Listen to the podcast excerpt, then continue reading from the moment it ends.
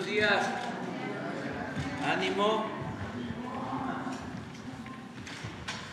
Vamos a informar sobre el avance en el tren Maya, lo que tiene que ver con los tramos 5, 6 y 7 que comprenden de Cancún hasta Escárcega, todo lo que es el Caribe, Cancún, Tulum, Chetumal, Escárcega. Caribe y los límites con Guatemala y Belice, Belice y Guatemala. Eh, también, como todos los lunes, nos va a informar sobre los precios el doctor Sheffield. Y luego abrimos para preguntas y respuestas. Adelante. Buenos días, señor presidente. Muy buenos días a todas y a todos ustedes. ¿Quién es quién en el precio de los combustibles? La semana pasada la gasolina regular estuvo en promedio en el país en 22 pesos con 30 centavos, la premium en 24 pesos con 43 centavos y el diésel en 23 pesos con 66 centavos. Ya lleva más de un año, ustedes lo han visto, como está unos cuantos centavos arriba de los 22 pesos la regular, 23 pesos el diésel y 24 pesos la premium. Y eso también porque se ha logrado cierta estabilidad en los precios internacionales del petróleo con corte el 15 de junio. La mezcla mexicana de petróleo 64 dólares con 90 centavos de dólar el barril. Ustedes pueden ver cómo lleva ya muchos meses rondando, afortunadamente, entre los 52 y los 72 dólares el barril y eso genera estabilidad. Por tanto, el incentivo fiscal no lo hay para la premium ni el diésel y para la gasolina regular es del 22.4%. Eh, las tres marcas más careras la semana pasada fueron Chevron, Redco y Arco, mientras que las tres aliadas de los consumidores eh, en la semana pasada fue Total, BP y ExxonMobil. ExxonMobil con precios muy competitivos, incluso han estado bajando en el centro del país, sobre todo la regular, donde ha tenido un promedio por abajo de los 20 pesos el litro en el centro del país por esta competencia de precios. Qué bueno, de eso se trata el mercado. Y vamos a ver ahora cuáles son los que tienen el margen más alto con el precio más alto. Es una franquicia de Pemex para la gasolina regular en Monterrey, Nuevo León, con un precio al público de 24 pesos con 99 centavos, muy, muy caro, porque tienen un margen de 2 pesos con 96 centavos, comparado con los 16 centavos de margen también de franquicia Pemex, pero en Altamira, Tamaulipas, en consecuencia un precio más bajo al público, 20 pesos con 75 centavos. Y para la gasolina premium, la más cara con el margen más alto, la encontramos en Cancún, Quintana Roo, desde Corpogas, 25 pesos con 23 centavos el litro, un margen de 2 pesos con 63 centavos, mientras que en Tampico, Tamaulipas, también de franquicia Pemex, 22 pesos con 88 centavos el litro precio al público, un margen mucho más bajo, 17 centavos. Y en el diésel, el precio más alto es de Arco, en Magdalena, Sonora, un precio al público de 25 pesos con 49 centavos, porque estos angelitos tienen un margen de 3 pesos con 37 centavos el litro, muy, muy alto comparado con los 16 centavos de margen de franquicia Pemex en Lázaro Cárdenas, Michoacán, que tiene un precio al público de 23 pesos con 44 centavos para el diésel. Atendimos a través de la app del litro por litro 192 denuncias o quejas a través de 289 visitas o constataciones y tenemos una gasolinera que se negó a colocar los sellos de inmovilización, encontramos irregularidades, no permitieron colocar los sellos en Durango, Durango, Super Servicio Don Alfonso, o sea que Don Alfonso ya lo tendremos que visitar de nueva cuenta, pero con el apoyo de Guardia Nacional y de la CRE y también seguimos revisando los servicios sanitarios para que estén limpios, en buen estado de mantenimiento y de preferencia que no los cobren. Y en el gas LP hacemos un corte el 14 de junio y convirtiendo a pesos y a kilos el precio internacional del gas, tenemos que fue de 18 pesos con 75 centavos el kilo, mientras que el promedio de las 220 regiones en México la semana pasada fue de 16 pesos con 51 centavos.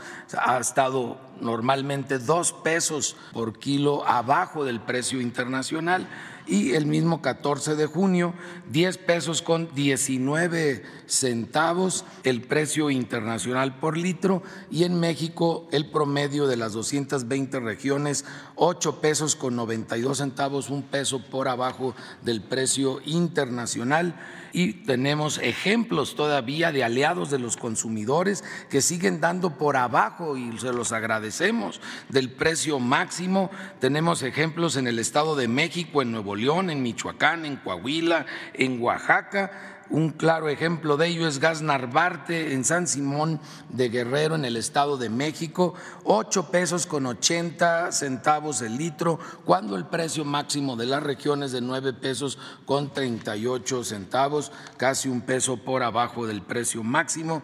Y también tenemos ejemplos para cilindros de gas, que es de consumo más de las familias, es en Zumpahuacán, Estado de México también, 16 pesos con 29 centavos el kilo, el precio máximo de 16 pesos con 86 centavos, casi 50 centavos por abajo del precio máximo. Y hay ejemplos en Zacatecas, en Jalisco, en el Estado de México, en Guerrero y en Guanajuato realizamos 899 verificaciones y encontramos que se estaba respetando el precio máximo y que además eh, no encontramos irregularidades esta semana en el tema de gas LP. Vamos a ver la canasta básica, estos 24 productos que más consumen las familias mexicanas, el índice nacional de precios al consumidor para bebidas y alimentos en estabilidad. De hecho, en muchos alimentos que monitoreamos desde hace años, estamos viendo una clara tendencia a la baja, afortunadamente, como hay una tendencia a la baja en los precios altos y bajos de esta canasta. Vamos a verlo ahora por distribuidores y en cada una de las zonas del país. Tenemos que Walmart es el precio más alto, allá con mis paisanos panzas verdes en León, Guanajuato. Tienen el paquete de los 24 productos para una semana en 1.023 pesos con 80 centavos. Aún así, eh, no es tan alto, lo pueden ustedes ver, tres pesos incluso abajo del más alto para esta zona la semana pasada. Y Chedraui lo tiene el precio más bajo en Cuernavaca, Morelos, 832 pesos con 80 centavos. En la zona centro-norte el precio más alto es de Walmart, en Guadalajara, Jalisco, 1022 pesos con 40 centavos, mientras que el más bajo lo encontramos en Chedraui otra vez, de San Luis Potosí, San Luis Potosí, 850 pesos con 50 centavos. En la zona norte, el precio más alto es de la central de abastos de Monterrey, en Monterrey, Nuevo León, 1.042 pesos con 39 centavos. Y Chedraui otra vez tiene el más bajo, en Tampico, Tamaulipas, 831 pesos con 80 centavos. Así tenemos un referente que es lo caro y que es lo barato en esta canasta de 24 productos, donde por último en la zona sur-sureste, Walmart Express en Centro Tabasco lo tiene 990 95 pesos con 30 centavos. Qué bueno que la central de abastos de Mérida ya le bajó poquito, siguen los altos, pero no es el más alto afortunadamente. Y el que fue el campeón de los precios bajos esta semana fue Chedraui realmente aliados de los consumidores en todo el país. Fueron el precio más bajo en las cuatro regiones. Chedraui en Oaxaca, Oaxaca, 855 pesos con 10 centavos. Gracias a Chedraui por ser aliados de los consumidores en todo México. Muy buenos días a todas, a todos. Con su permiso, señor presidente, informamos hoy sobre los tramos 5, 6 y 7 del tren Maya, que en conjunto suman 621.3 kilómetros de vía y pasan por los estados de Quintana Roo y Campeche el tramo 5 va de Cancún a Tulum con 111 kilómetros de longitud. El tramo 6 comprende 255.8 kilómetros de Tulum a Chetumal y el tramo 7 se extiende de 254.5 kilómetros de Chetumal a Escárcega.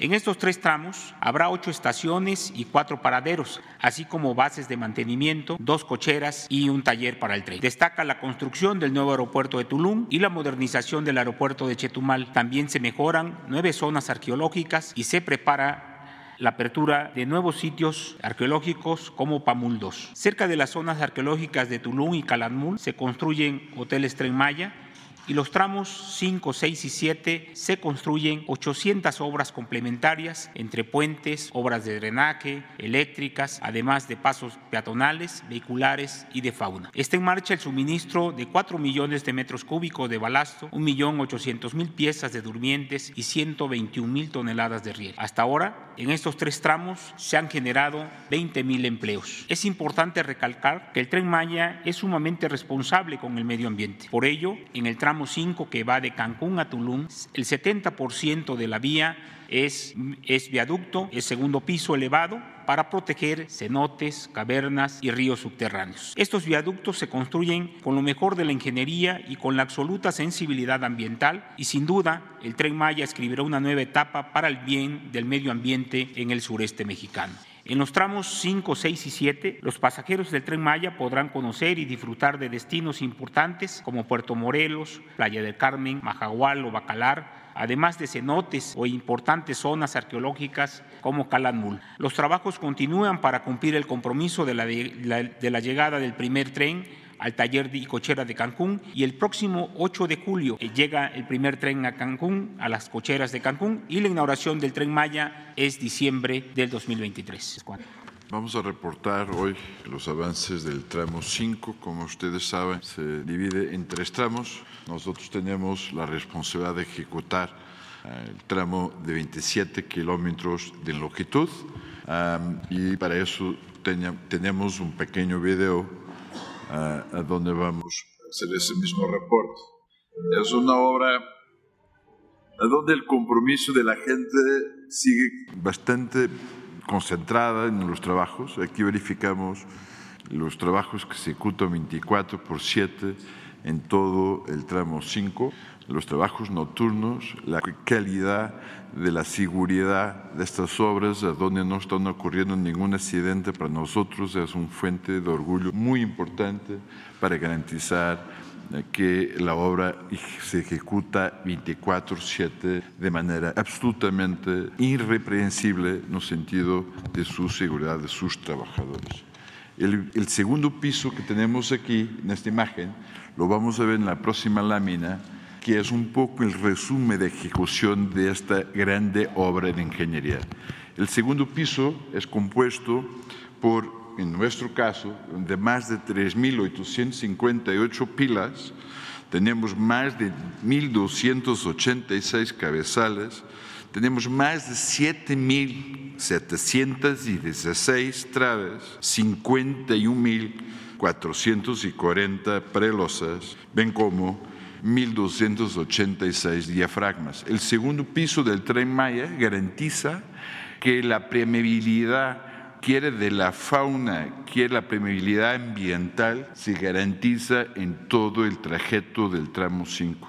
Este segundo piso, si sumamos todos los tramos, va a tener una longitud más de 80 kilómetros. Es una obra por su dimensión, por su longitud, por su complejidad, que nos va a quedar seguramente en la memoria de todos los trabajadores, de todos los colaboradores del proyecto del Tren Maya. Con su permiso. Muy buenos días a todos y a todas. Eh, de igual manera, eh, la empresa que está encargada del tramo del, tramo 5 que va de Puerto, de Puerto Aventuras a Cumales, Grupo Indy, es una longitud total de 20.7 kilómetros. Eh, incluye un puente atirantado de más de 300 metros de, longitud. Eh, actualmente, como le explicaba mi, mi, colega Joao, estamos trabajando 24/7 sin parar y sin descanso. Es una obra de, de gran magnitud. Actualmente la maquinaria que se encuentra en sitio en este tramo son 14 perforadoras, 22 tractores, 32 excavadoras, 17 motoexcavadoras, 12 vibrocompactadores. Se tienen trabajando 5 plantas de concreto 24/7 con 36 ollas de concreto, 4 bombas de concreto. Hay 52 ingenieros este, específicamente en este tramo y actualmente se tienen 2.111 eh, trabajadores la construcción. La siguiente, por favor. En el viaducto elevado segundo piso, actualmente ya se tienen eh, coladas 710 pilas, ya se tienen este, colocadas eh, 400, 423 columnas, 77 cabezales y hay 225 traves ya montadas en este tramo. En la cuestión del terraplén, se está construyendo un terraplén sobre una losa para precisamente proteger eh, toda, toda la superficie y todas las cavernas que se puedan este, encontrar y no haya ningún, ningún daño ambiental. Eh, actualmente ya se tienen los ocho kilómetros eh, completos de, de, la conformación del terreno natural, ya se tienen cuatro kilómetros de losa de concreto, el terraplén sobre losa ya van en 3.5 kilómetros, al igual que todos los pasos de fauna ya están, perdón, ya están completamente terminados. En la planta de prefabricados que está ubicada en Exfujá, ya se tienen, ya se tienen fabricadas y almacenadas este, más de 14 mil piezas de durmiente, 1.650 piezas de traves prefabricadas, más de 4 mil eh, tabletas prefabricadas, así como 50 cabezales eh, precolados, que también se está siguiendo un procedimiento eh, colado en sitio y prefabricación de cabezales para poder avanzar mucho más rápido. De igual manera, informar que el puente atirantado Garra de, de Jaguar ya lleva un 30% de avance, el cual se está fabricando en Guadalajara. Eh, ¿Es cuánto, señor? Buenos días a todos. Eh, tenemos una, un reporte muy breve del tramo 5 Sur, subtramo 3. este es el tramo que conecta eh, Playa del Carmen con Puerto Aventuras. Eh, la siguiente, el tramo en general tiene un avance de 20.3%, está dividido en el 40% son terraplenes que traen, tienen un avance de 65%, la vialidad elevada es el 60%, tiene un avance de 13.4% y la estación de Playa del Carmen que tiene un avance de 36%. Aquí les mostramos un par de, unas fotos de, del, del, avance de algunos terraplenes y del viaducto. La siguiente, por favor. Eh, este es simplemente una imagen de, de cómo, de cómo va, a ver, va a venir ese segundo piso y cómo está compuesto, como lo explicó mi, mi colega Joao de Motengil. La siguiente, por favor. Eh, esta es nada más una visión de cómo va la estación de Playa del Carmen y como un, un, render de cómo va a quedar. Y la siguiente imagen es, es la misma visión, pero vista desde los andenes y cómo va a funcionar la estación de Playa del Carmen. Muchas gracias. Buenos días. Con permiso, señor presidente. Muy buenos días a todos. La Secretaría de la Defensa Nacional participa en el esfuerzo de construcción del tren Maya en los tramos 5 Norte, 6 y 7 y también en la construcción del Aeropuerto Internacional Felipe Carrillo Puerto en Tulum, Quintana Roo.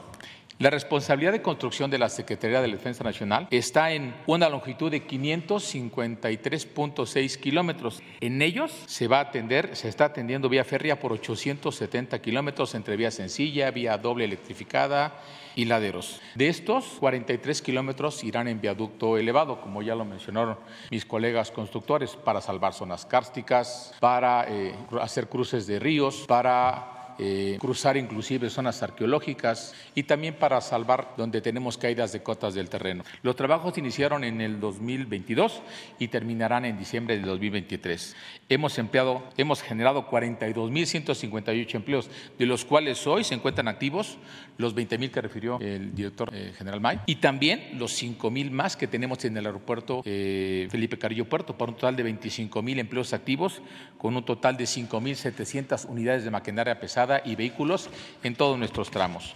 Si pasamos al tramo 5 Norte, que va de Cancún a Playa del Carmen. Aquí tenemos 43.3 kilómetros de vía doble electrificada que va tanto en viaducto como en terraplén. Llevamos un avance real del 20%. Estamos organizados en tres frentes de construcción. Tenemos una diversidad de trabajos que van desde estar perforando las pilas de cimentación, colando in situ con concreto estas pilas y columnas, con todas las técnicas de preservación ambiental que se nos han instruido, simultáneamente prefabricando y montando cabezales, vigas y tableros en estos viaductos que ya les mencionaron. También estamos, tenemos toda la cadena logística integral de suministros, desde la explotación eh, eh, con base en las normas ambientales de los bancos eh, de préstamo que están en terrenos nacionales, su, su acarreo a la conformación de terraplenes. Aquí tenemos la construcción de una estación, la estación Puerto Morelos, que tiene la peculiaridad que será una estación elevada. También estamos construyendo simultáneamente, por el tiempo que tenemos, las estructuras metálicas para las catenarias que electrificarán eh, la vía del tren. Y estamos construyendo también las estructuras de concreto para los pasos de fauna y las obras de drenaje transversal.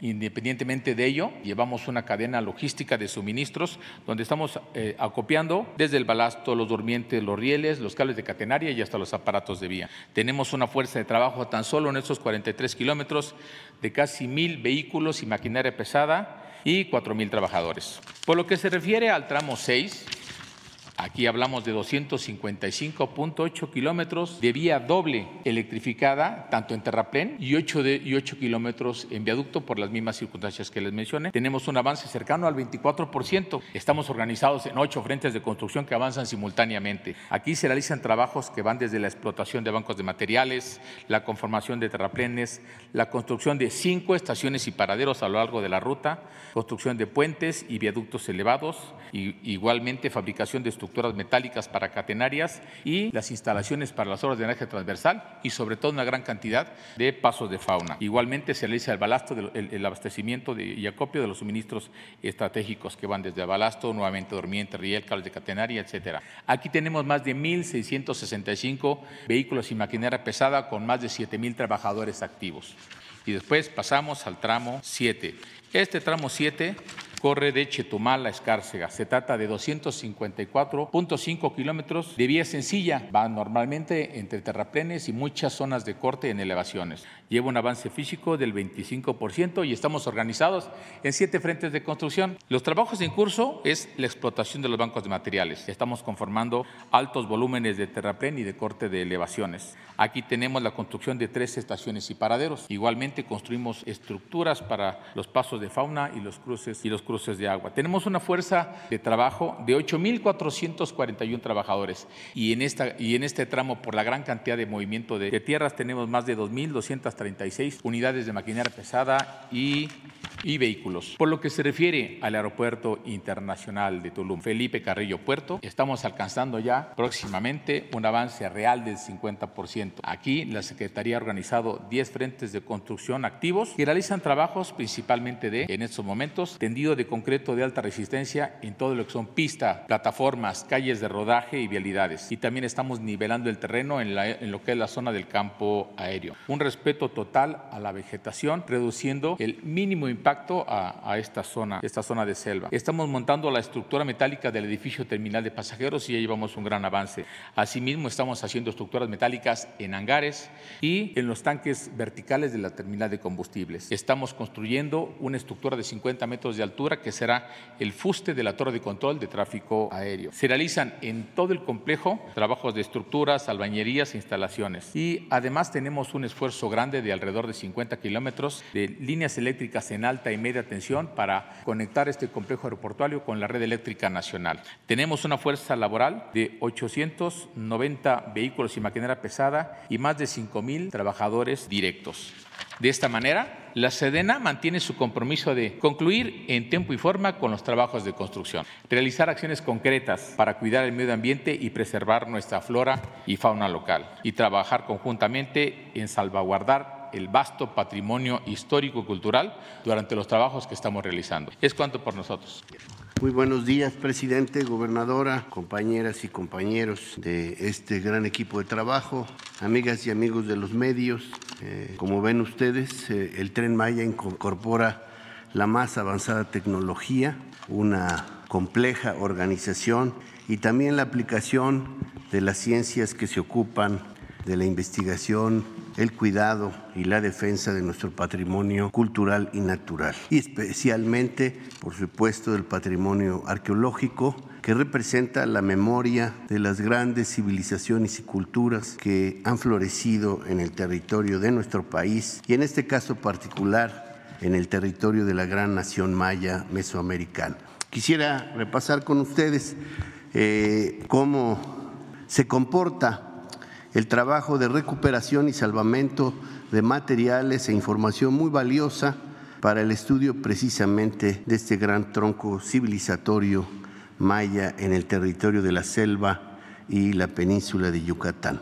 En estos tres tramos es de observarse cómo de 33.622 estructuras de carácter inmueble, albarradas, zonas residenciales, plataformas, caminos o sacbés, edificios de diferente carácter, la gran mayoría de los 33.622 bienes inmuebles recuperados se concentran en el tramo 7, que representa las dos terceras partes de estos tres tramos y alrededor del 40% de todos los bienes inmuebles que se han podido registrar, estudiar, recuperar en todo el tramo del tren Maya. Esto, sobre todo, de lo que nos habla es de la gran densidad de población que llegó a haber aquí, gracias a una excelente organización social, a la eficacia de la milpa maya y a un sistema urbano que conectaba distintas poblaciones y ciudades-estado que comerciaban entre sí y representaron poblaciones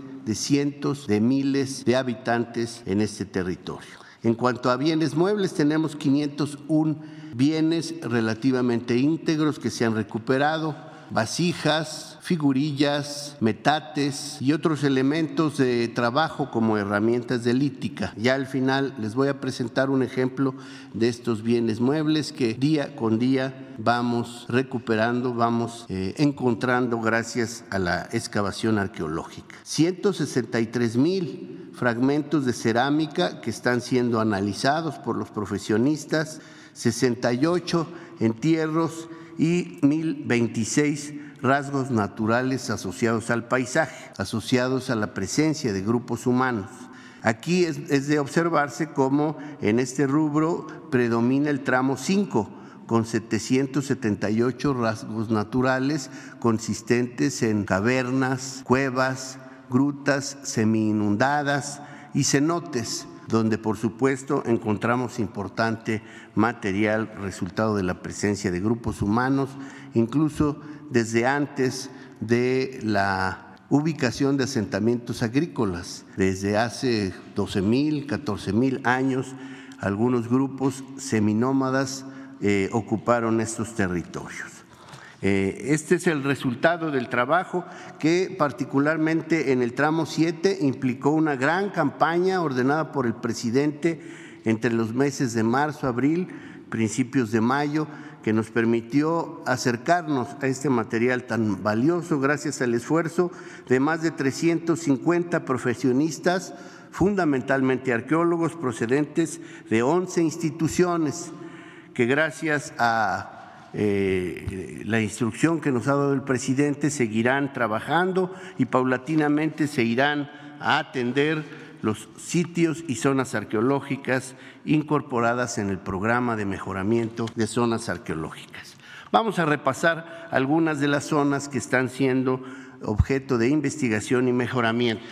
En primer lugar, tenemos Tulum, que está entre las tres zonas arqueológicas más visitadas en nuestro país en Tulum vamos a abrir áreas que no estaban todavía dispuestas a la visita del público y vamos a trabajar muy de la mano con la Comisión Nacional de Áreas Naturales Protegidas y con la Secretaría de la Defensa Nacional para articularnos en este gran Parque Nacional del Jaguar, Parque Nacional Tulum, en donde se va a instalar un gran centro de atención a visitantes que está construyendo la SEDATU la que sigue. Muyil es una zona de enorme atractivo que se encontrará muy cerca de lo que es el aeropuerto Felipe Carrillo Puerto Tulum em, y que es una zona de enorme interés en donde ya estamos trabajando en la investigación, conservación e infraestructuras. La que sigue. Todavía en el tramo 5 Vamos a atender la zona del Meco, que ya presentamos en un video que ha sido muy gustado, el corredor ecoarqueológico de Pamul y una intervención menor para eh, mejorar y atender tareas de conservación en la zona de Shelja. Pasando al tramo 6, en este tramo vamos a intervenir cuatro zonas arqueológicas, Oshtanka, Sibanche-Kinishna y Chacchoven. Y como lo ha dicho el director May, vamos a abrir por primera vez al público en el año 2024 Ichcabal, esta gran ciudad maya antigua que se ubica en el estado de Quintana Roo. Siguiendo con el tramo 7 ahora, vamos a atender también Cojunlich. una zona en donde además de que ya hemos iniciado los trabajos de investigación, vamos a mejorar la unidad de servicio. Y para concluir les presento el trabajo tan importante que vamos a desarrollar en la zona arqueológica de Calakmul, que forma parte de la reserva de la biosfera de Calakmul, patrimonio cultural y natural de la humanidad. En esta zona ya estamos trabajando en la investigación en diversas estructuras, la conservación de decoraciones arquitectónicas, entre otras el gran friso que ha sido pues enormemente difundido a nivel internacional. Vamos avanzando con el Museo de Sitio y con la señalética y también en esta zona, gracias al trabajo de la Secretaría de la Defensa Nacional, vamos a instalar un centro de atención a visitantes en una área previamente impactada que este, vamos a trabajar junto con eh, nuestros compañeros de la Semarnat y de la CONAM. Finalmente, y como un ejemplo, les decía de los bienes que van apareciendo día con día en los trabajos de excavación arqueológica. El viernes pasado, en el frente 3 del tramo 7, recuperamos esta escultura en piedra que representa, según nos dicen los especialistas, una deidad de la muerte. Es una figura impresionante, precisamente porque apela a estos rasgos mortuorios que la figura evidencia y esa figura estaba acompañada de algunos elementos a manera de ofrenda como este tiesto, este fragmento de vasija polícroma que nos permite entender en el contexto la figura que pudimos descubrir. Muchas gracias. Buenos días a todas, a todos. Con su permiso, presidente. Eh, compartimos los avances ambientales del tren Maya. La primera, por favor y compartir que el transporte será el menos contaminante, ya que el tren Maya trasladará pasajeros y carga de una manera más sustentable al sustituir vehículos de combustión interna en sus 1.554 kilómetros. Vemos que el 46%, 690 kilómetros, serán recorridos por trenes eléctricos y el 54%, que son 864 kilómetros, serán híbridos entre eléctrico y diésel. Utilizará Pemex diésel ecológico, una mejora ambiental respecto al diésel tradicional. Me gustaría, la siguiente, por favor, compartir cuáles son las características de este diésel ecológico. Primero, las máquinas del tren requieren un diésel ultrabajo en azufre de alta calidad y ecológicamente responsable y se pondrá a disposición el cual ya está en Mérida y en progreso. Además de cumplir con los elementos que existe la norma 016 de la Comisión Reguladora de Energía, contendrá máximo 10 partes por millón de azufre, un tercio menos de las 15 partes por millón que exige la norma actual. Es el combustible más limpio que se ha utilizado en México para vehículos de diésel. La siguiente, por favor. Esta disponibilidad a través de Pemex, este diésel ecológico. Pemex cuenta ya con y es necesario para que el tren Mayo pueda iniciar pruebas. Compartirles que el primer buquetanque descargó el 28 de mayo para cumplir el suministro del tren Maya y será producido en la refinería eh, Deep Park y no subirá el precio al público del actual diésel. Ya comenzó la distribución de este diésel en algunas zonas como Mérida y Progreso. La siguiente, en mitigación del cambio climático, como se ha compartido, este potencial de mitigación por la electrificación y uso de diésel ecológico va en una sumatoria entre lo eléctrico y el diésel ecológico de 2.84 millones de toneladas de dióxido de carbono de 2024 a 2030. El Tren Maya sustituirá el uso de vehículos de combustión interna para el traslado de pasajeros y de carga. Compartirles también que Pemex Diesel Ecológico eh, beneficiará no solo al tren Maya, también podrá ayudar en que se pueda ocupar este diésel en toda la península eh, con 322.611 vehículos. Con esto, el Gobierno de la República cumple su compromiso de contribuir al cuidado ambiental. Es cuanto. Muchas gracias. Les presumo el vestido. Ahora de Tulum, de Chanchen primero. Buenos días, señor presidente. Muy buenos días a todas y todos y felicito a los padres. El día de ayer espero que los hayan apapachado mucho, mucho. A través de estas conferencias hemos podido explicar los beneficios del tren Maya para nuestro Estado y cómo nosotros vamos acoplando políticas públicas y decisiones de gobierno a este extraordinario proyecto federal. El tren Maya supone para Quintana Roo una oportunidad histórica por el enorme potencial de desarrollo económico que hay a su alrededor, pero también es un reto histórico que nos obliga esta vez a sumar a toda la sociedad a este entorno de crecimiento y prosperidad, porque quiero decirles, no siempre ha sido así. Tenemos parte de nuestra economía, fundamentalmente la vinculada a la pujante industria turística, que va a absorber y potenciar todo lo que el tren Maya le ofrezca y lo va a convertir literalmente en oro. Y esa es la parte del éxito de Quintana Roo que es reconocido en el mundo y del cual nos sentimos profundamente orgullosos. Pero el día de hoy les tengo que contar que estamos obligados también a contarles esa otra cara de la moneda de esta historia que dice que este éxito no llegó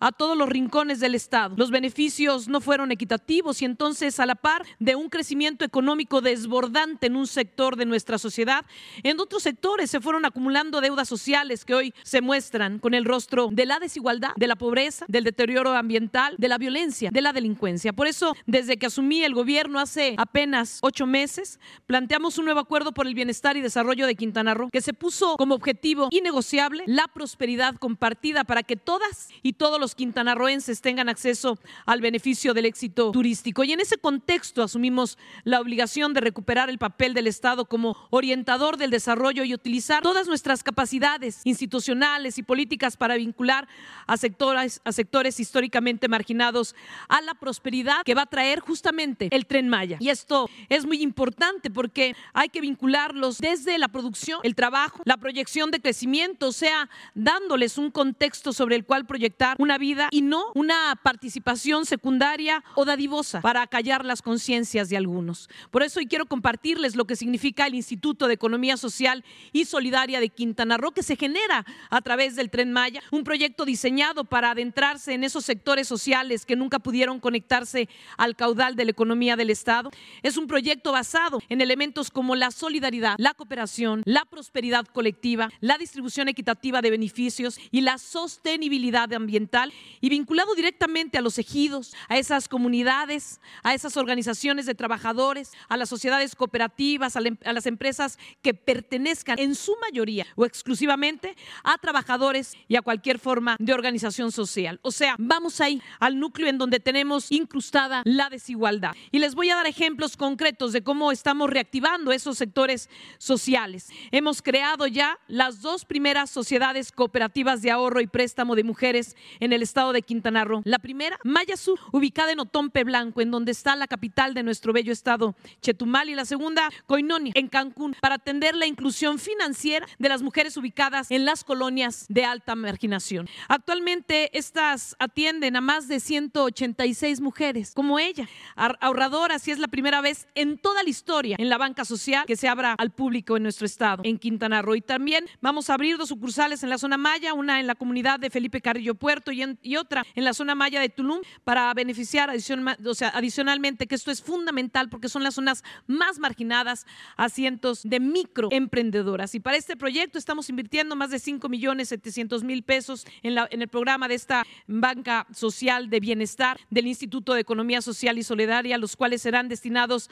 a capital semilla, a infraestructura y a capacitación. Y adicionalmente, como plan de acción de justicia indígena, están en proceso dos programas sociales que tienen como objetivo abatir la desigualdad, dar seguridad alimentaria a la familia y generar un ingreso con la venta del excedente de la producción. Se trata de los huertos del bienestar, en donde se invierten 12 millones y medio de pesos para beneficiar a 1.800 familias. Y por supuesto, el programa Artesanas del Bienestar, en donde se invierten más de 18 millones de pesos para producir, para comercializar los productos de más de 4.800 mujeres, para un total de 26 mil apoyos. Mujeres que bordan, por ejemplo, este vestido que fue bordada, bordado por Francisca, por Hilario, en Chanchén primero, en una comunidad ahí en Tulum. De eso se trata, generar bienestar. Y acá apuntamos a crear empresas sociales, economías regionales en zonas que habían quedado hasta geográficamente marginadas de las rutas turísticas en donde se generan recursos, pero que hoy alrededor de las ocho estaciones y los cuatro paraderos del tren Maya en Quintana Roo, además de sus cocheras, talleres y bases de mantenimiento que han sido perfectamente explicados, van a quedar incluidas en el radio de influencia de este fabuloso proyecto. Señor presidente, compañeras y compañeros, como dije en otras ocasiones, el tren Maya, a la par de una gran obra de infraestructura, es un elemento de justicia social, pero está en nosotras, está en nosotros, en quienes tenemos responsabilidad de gobierno, saber aplicar las políticas públicas necesarias para poder cumplir el sueño de la prosperidad compartida y así acortar las brechas de desigualdad. En Quintana Roo entendemos que una obra de esta infraestructura de la envergadura del tren Maya será un fabuloso multiplicador del turismo que nos propone un potencial de desarrollo incalculable. Pero esta vez, nuestra obligación, repito, es que la prosperidad que se genere se disperse para toda nuestra geografía y alcance a toda nuestra gente. No podemos de ninguna manera cometer los errores del pasado. Asumimos la responsabilidad histórica de que esta vez los beneficios del desarrollo y la prosperidad sean para todas y sean para todos. Y nos comprometemos a que en esta ocasión el tren de la historia incluya a las y los quintanarroenses en su conjunto. Por eso decimos, con el tren Maya, progreso, con justicia social y crecimiento, con bienestar. Muchas gracias y muchas gracias, señor presidente. Lo hace posible y le mandan un abrazo desde Chanchen primero. Bueno, vamos a la sección de preguntas. Eh, quedaron pendientes eh, Elide Fernández, Sósimo Camacho y Eduardo Esquivel. Nada más. Adelante. Eh, buenos días, señor presidente. Buenos días a todos los presentes. Elides Fernández, de Noticias del Movimiento Conciencia y colaboradora del programa radiofónico Iztaccíhuatl en el Sendero de la Luna. Hoy traigo una única e importante pregunta, pero se necesita darle contexto. Señor presidente, como lo expresé en mi última intervención en este espacio del 2 de mayo, somos muchos a los que, más allá de nuestras diferencias, nos mueve el deseo de hacer un mundo más justo. Otra muestra de ello fue la indignación que cimbró a una sociedad por los terribles hechos que se conocieron en torno al perro llamado Scooby, la inocente víctima de Tecámac. El movimiento Conciencia, de la mano de una ciudadanía sensible y consciente, nos manifestaremos el domingo 25 de junio en una marcha que partirá del Ángel a las 11 horas hacia el Zócalo con el fin de exhortar a la empatía y a la compasión, para exigir derechos para los animales y avanzar firmes contra la violencia. Se está sumando un cúmulo importante de personas de distintos gremios, motivados a tomar acciones en conjunto, porque aunque nos mueven luchas que aparentemente no son iguales, la causa es la misma, la justicia. En la actualidad, activistas, artistas, académicos e intelectuales reconocen que el movimiento por los derechos de los animales no es ajeno a otras luchas sociales y que este es fundamental para la educación y construcción de paz. En ese sentido, el movimiento Conciencia representa la suprema expresión del pacifismo. Quienes asumen la violencia como un principio aceptable para defender a los animales pierden toda posibilidad moral para condenarla. El indescriptible martirio del que fue objeto Scooby despabiló a muchos de su letargo ante la brutal violencia que se ejerce frente a los más vulnerables, frente a los más débiles, ya sean animales o personas, y despertó conciencias, como lo señala la escritora Elena Poniatowska en su artículo en la jornada del domingo 4 de junio. Como fotodocumentalista, he registrado in situ la terrible y dolorosa agonía del toro durante las corridas, llegando a su máxima revelación de la barbarie cuando no lo matan bien. He sido, testigo cuando no aturden al animal en los rastros de acuerdo a la norma oficial, porque lo consideran una cosa y reiteradamente los escaldan en carne viva, es decir, los echan aún vivientes en las tinajas de agua hirviendo. Y así podría dar testimonio de un largo etcétera de atrocidades inimaginables y cotidianas. Señor presidente, yo que he buscado captar con mi lente el suplicio, el miedo y la zozobra en la mirada de un animal que está siendo torturado para contarle al mundo, no he podido ver el video que circuló en redes del asesinato de Scooby, el mismo que dejaron como un regalo. Hoy todos sabemos que ese regalo consistió en echar al caso de aceite hirviendo a un cachorro de escasos meses de vida por las fechas. Probablemente este a su vez fue un regalo de Navidad que fue desechado a la calle como regalo objeto, como cualquier objeto que con el tiempo ha dejado de interesarnos. Al caso de Tecámac se suma una larga lista de distintos sucesos de extrema, de extrema crueldad que han sido visibilizados últimamente por azar, pero que es una persistente norma, como por ejemplo en los centros de exterminio llamados antirrábicos, los cuales permanecen herméticos, porque si tuvieran paredes de cristal veríamos reflejadas en ellos nuestras miserias como sociedad. Nos daríamos cuenta de que aunque con diferentes métodos, según testimonios, también llegan a quemar vivos a miles de perros y gatos a través de la electrocución o a masacrarlos brutalmente a palos y hachazos, como se supo recientemente en la ciudad de Monclova, Coahuila, por los otrora admirados bomberos de esa localidad. Somos una sociedad activamente cómplice de esa violencia, de la que todos hemos sido testigos y ahora nos lamentamos al comprar, vender, reproducir, abandonar animales que por siglos nos han acompañado y de otros que hemos arrancado sin compasión a su hábitat junto con una autoridad apática y corrupta que permite e incluso promueve su venta y o tráfico indiscriminado. Señor presidente, se votó a favor en la Cámara de Diputados la modificación al artículo 73 por mayoría absoluta Ahora la minuta se encuentra en el Senado para su análisis y anuencia en el siguiente periodo legislativo y así poder expedir la primera ley general de protección animal antes de que termine su mandato. Sin embargo, es fundamental, reitero, la reforma constitucional al artículo cuarto para que los animales sean considerados sujetos de derecho por tratarse de seres sintientes. Entre tanto, los seguiremos considerando objetos de nuestra propiedad que podemos masacrar y torturar impunemente. Las consecuencias desastrosas de semejante consideración es el nuevo caso que se viralizó este fin de semana en Puebla de una joven que se apropió del perro llamado Huellitas, al cual así lo confesó, solo quería para torturarlo lentamente por diversión. La ausencia de valores jurídicos, culturales y morales nos forma para cosificar a los animales y nos transforma en monstruos.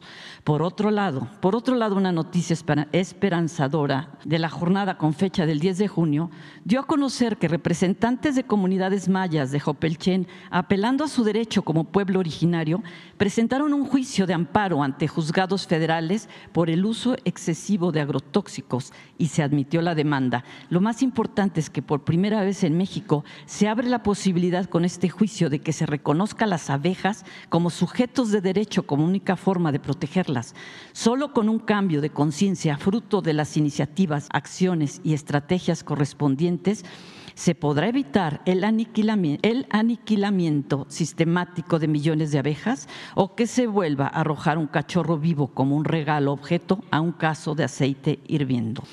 Señor presidente, usted comentó en este espacio el 19 de mayo de 2022 que una vez revisado el proyecto del movimiento Conciencia contra la Crueldad Animal, el propio Ejecutivo podría enviarlo como iniciativa de ley.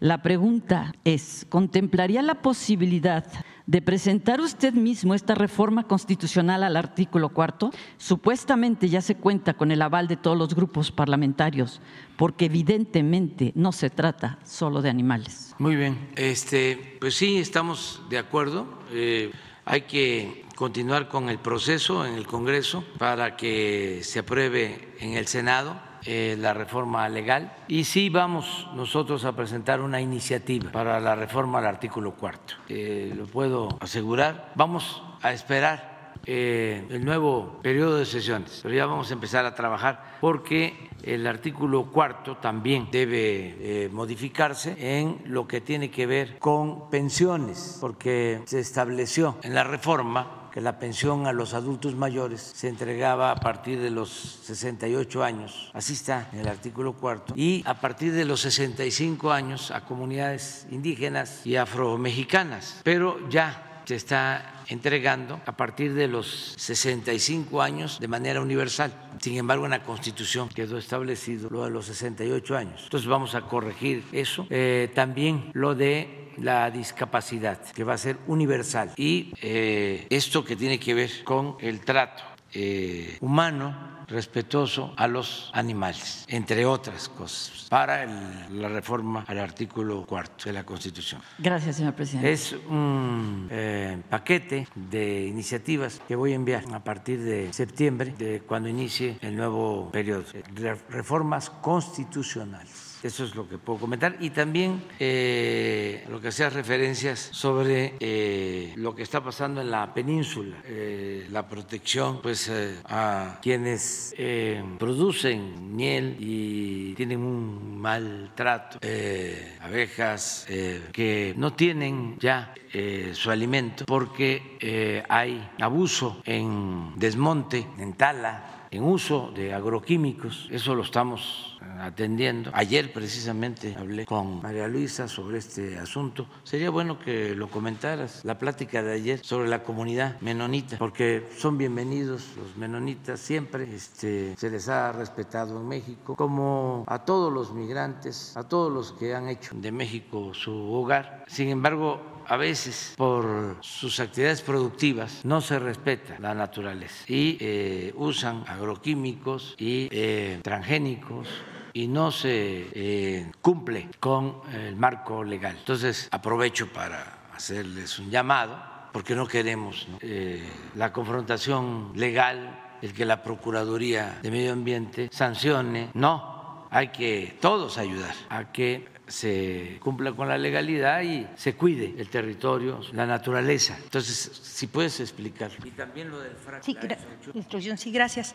Sí, compartir eh, que gracias al decreto que saca el presidente el 31 de diciembre del 2020, que es un decreto que precisa dos cosas. Una, que no se permita el uso del glifosato eh, como una sustancia que es el de herbicida. Normalmente el glifosato va ligado a OGMs. Entonces, en ese sentido, compartirles que eh, por única ocasión e históricamente en este país, en agosto del 2021, no del 22, del 2021, logramos reunir 12 eh, gobernadores menonitas, esto en el estado de Campeche. Y en esa reunión hicimos un acuerdo, un acuerdo por instrucción del presidente, siempre eh, vamos al diálogo y a la plática. Y en ese acuerdo el planteamiento fue el que la forma en que ellos ocupan el territorio es diferente a la forma en que se ocupa por parte de quienes han estado ahí. Compartirles que normalmente, eh, en el caso de los menonitas, lo que siembran es soya, pero es soya OGM, o sea, soya transgénica. Cuando se siembra un paquete que es OGM, normalmente lleva un paquete de muchos agrotóxicos. Dentro de esos agrotóxicos viene el glifosato como una parte de lo que se ocupa. Eh, este glifosato, que es una sustancia química que se ocupa en vez de, de, machete o en vez de hacerlo manual, sino como la parte de herbicida. En este sentido empezamos a avanzar para el caso Campeche. Y ayer justo le compartía, le comentaba al presidente que seguimos teniendo a diferentes grupos menonitas en diferentes lugares, pero esa presión ya la tenemos en nuestras áreas naturales protegidas.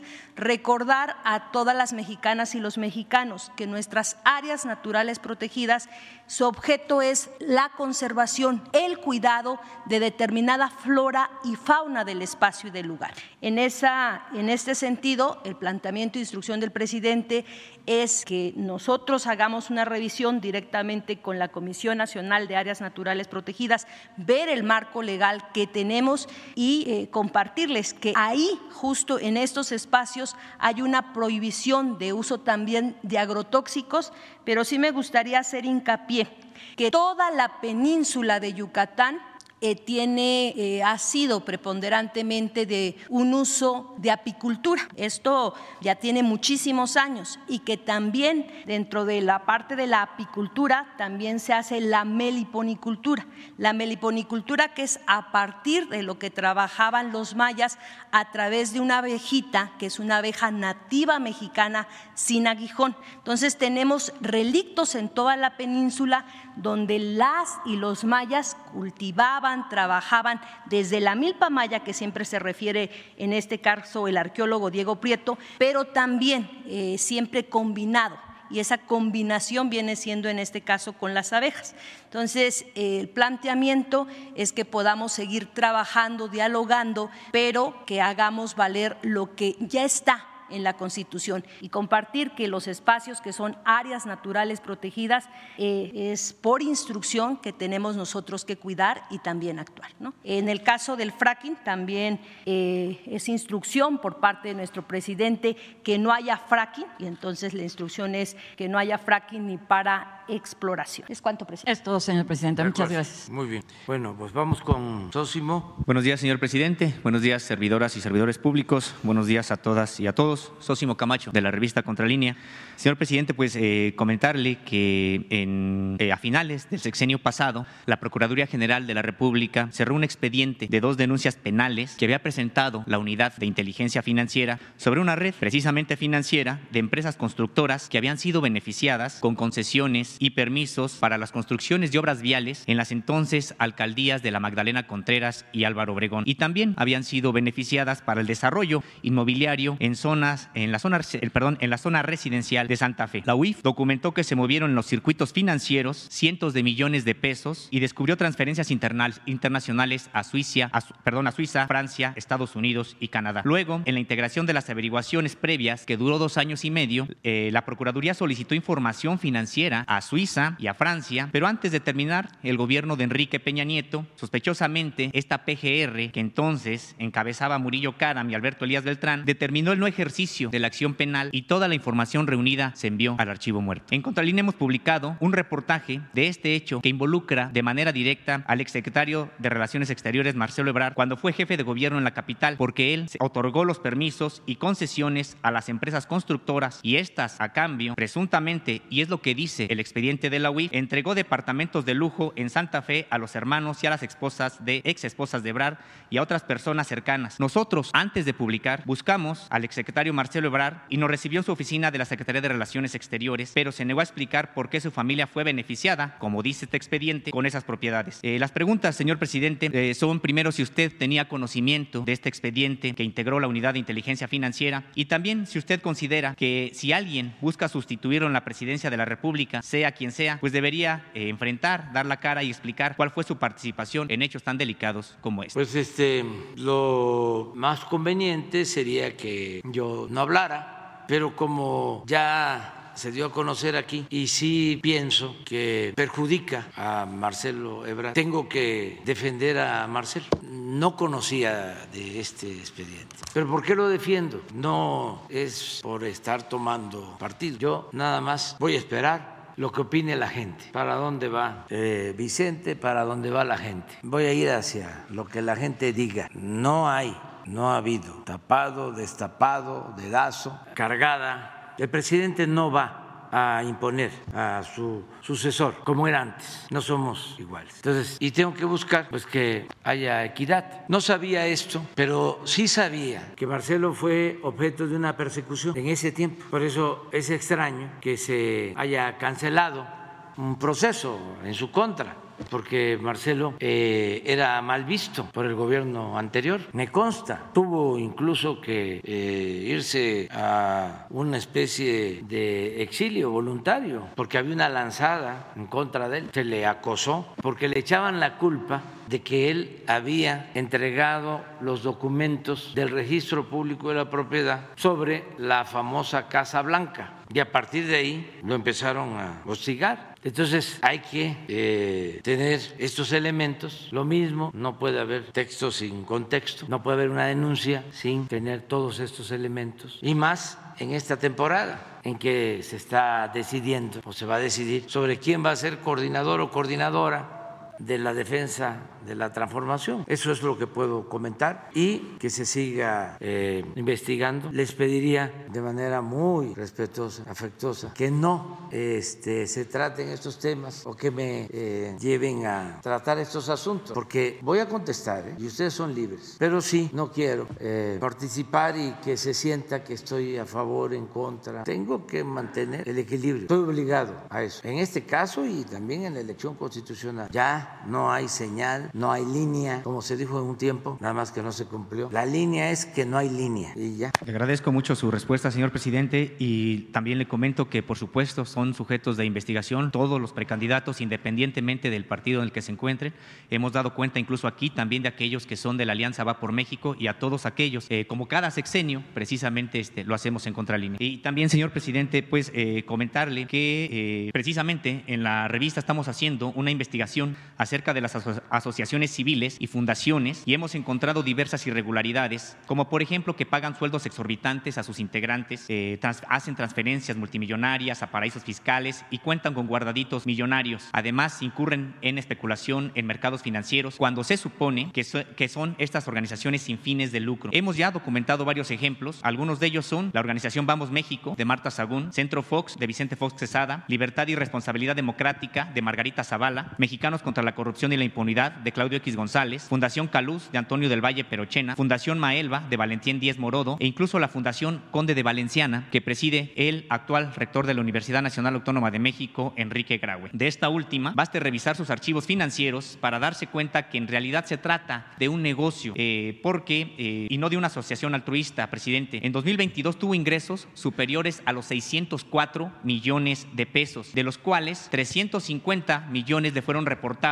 precisamente por las eh, consultas y 207 millones por operaciones oftalmológicas. El año pasado esta fundación especuló con 115, 115 millones y el doctor Enrique Graue, eh, al, doctor Enrique Graue le transfirió 103 mil pesos. Esto revelan sus propios archivos contables. Y solo atendió a 75 personas de forma gratuita, pero el costo de sus procedimientos fue pagado con los donativos que recibe. Es decir, la fundación jamás jamás perdió. Presidente, la pregunta es si los titulares del SAT, Antonio Martínez, de la UIF, Pablo Gómez, ya están revisando qué está pasando con este fraude a la hacienda pública, porque quizá la gente no lo sabe, pero las grandes empresas crean fundaciones pues para no pagar impuestos, es decir, para evadir al fisco, y otras fundaciones que no nacen de grandes contribuyentes también son utilizadas para lo mismo. Les donan dinero deducible al 100% de los impuestos, y es decir, es dinero que nunca entra al erario. Sí, este, constantemente, tanto la Oficina de Inteligencia Financiera de Hacienda como el SAT están haciendo revisiones sobre eh, cómo operan estas fundaciones, si realmente ayudan a la gente eh, o son mecanismos creados para evadir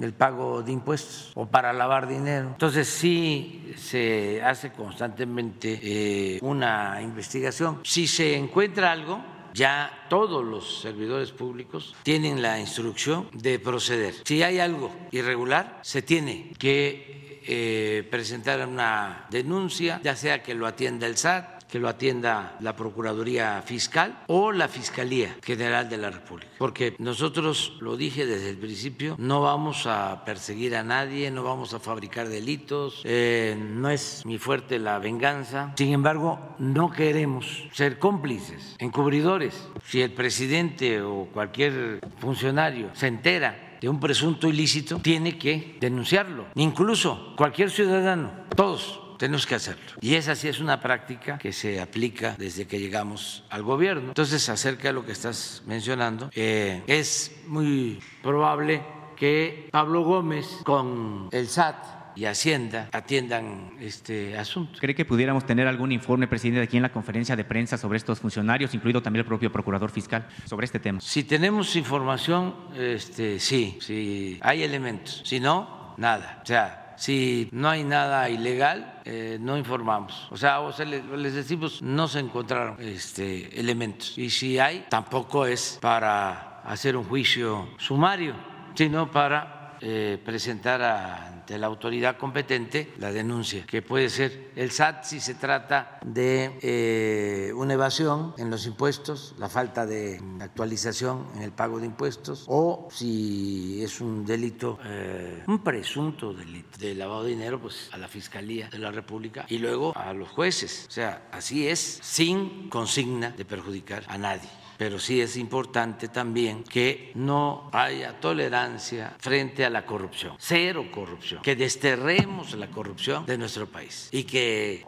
se estigmatice al corrupto, porque nada ha dañado más a México que la corrupción política. Ya lo he dicho muchas veces, eso no es una pandemia, es una peste, es peor que una pandemia y tenemos que acabarla por completo, porque de eso depende la vida, el bienestar, la felicidad de nuestro pueblo. De eso depende que no haya una monstruosa desigualdad económica y social, que unos cuantos vivan colmados de atenciones y de privilegios, mientras la mayoría carece hasta de lo más indispensable.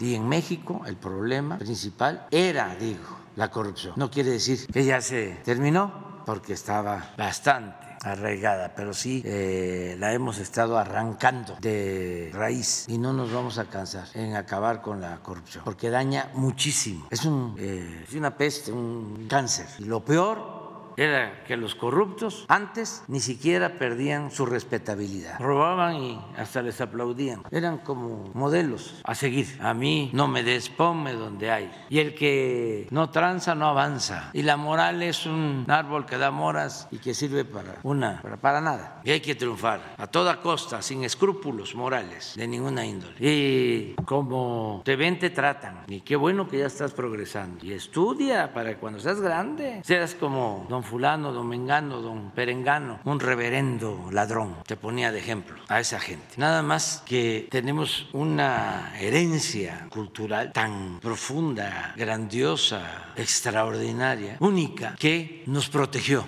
Y no pudieron, no pudieron acabar con la principal riqueza de México, la honestidad de su pueblo, los corruptos, porque también este, eso es muy importante. La corrupción no se origina ni se fomenta de abajo hacia arriba, es de arriba para abajo. Abajo están los valores, una gran reserva de valores culturales, morales, espirituales, en las familias, en los pueblos. Por eso fue un despropósito el decir que la corrupción era parte de la cultura del pueblo de México, imagínense. Pero no hay mala intención, no hay mala fe en decir eso. Y hay muchos que opinan así, millones. Es un pensamiento individualista, conservador, clasista, racista, discriminatorio, que fue creciendo como una mancha negra. Afortunada, afortunadamente no pudo eclipsar todo. Y por eso México siempre sale adelante, por sus culturas. Es lo que nos ha salvado. Ahora, esa es su fortaleza. Por eso está Diego aquí cada semana, porque queremos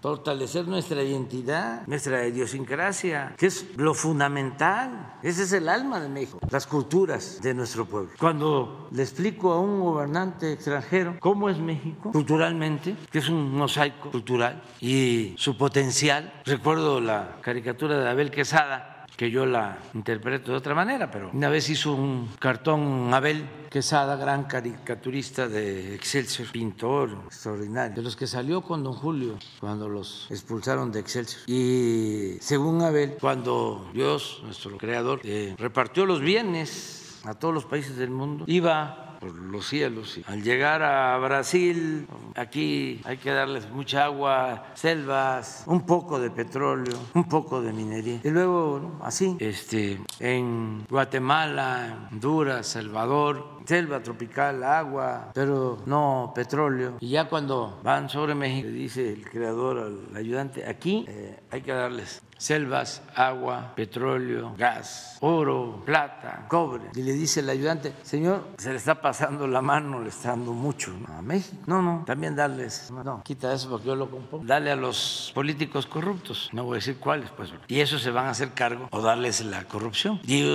y eso les va a impedir la utilización de sus riquezas. Entonces, la clave está en acabar con ese mal y México renace. ¿Qué es lo que está sucediendo? Aunque no les guste a nuestros adversarios, pero las eh, cuentas, los datos de la economía en México, del bienestar en México, todos los datos, incluido lo que tiene que ver con la seguridad, ponen a México como un gran país, lo que es, lo que ha sido siempre. Entonces, por eso hay que seguirle pegando a la corrupción y a la impunidad, aunque se enojen y también este, convenciendo, persuadiendo de que el estilo de vida orientado a lo material no produce felicidad. Y que solo siendo buenos podemos ser felices. Y que no solo hay que buscar el bienestar material, sino el bienestar del alma. Y hay que poner en práctica el principio universal del amor al prójimo. Pero por eso eh, tú preguntas, todo lo que tiene que ver con corrupción hay que denunciarlo, sea quien sea, desde luego no fabricar delitos, no perseguir a nadie, eh, no utilizarlo como propaganda en contra de adversarios, pero no quedarnos callados. Y el trabajo que ustedes hacen de investigación es muy bueno, mucho, muy bueno. Lamento mucho lo de la decisión del proceso